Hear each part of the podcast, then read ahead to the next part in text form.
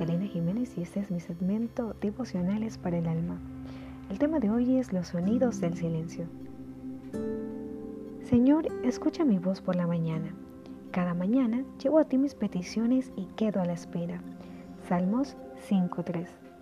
¿Sabías que podrías estar justo al lado de una persona en el espacio, gritando con todos tus pulmones, y esa persona no oiría nada?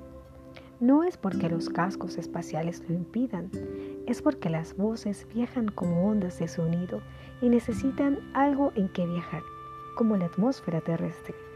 Como no hay atmósfera en el espacio, las ondas de sonido no tienen un medio para viajar. Así que los astronautas tienen que hablar entre ellos usando un tipo diferente de ondas, las ondas de radio, las cuales no necesitan una atmósfera para trasladarse.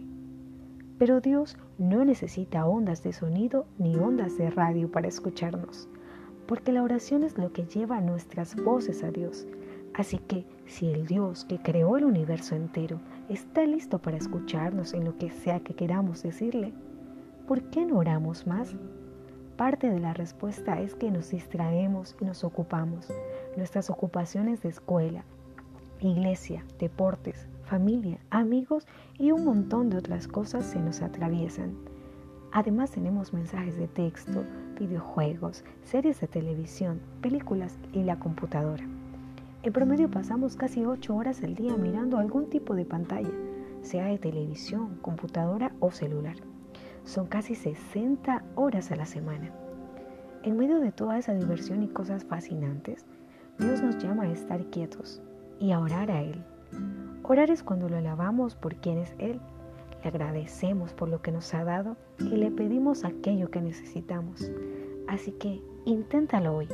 Encuentra un lugar especial donde puedas estar a solas con Dios, donde sea que te encuentres, en el patio de tu casa, en el trabajo, en un parque, en la bañera, en un rinconcito de tu cuarto.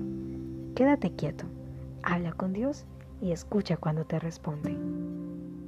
Señor, escucha mi voz por la mañana. Cada mañana llevo a ti mis peticiones y quedo a la espera.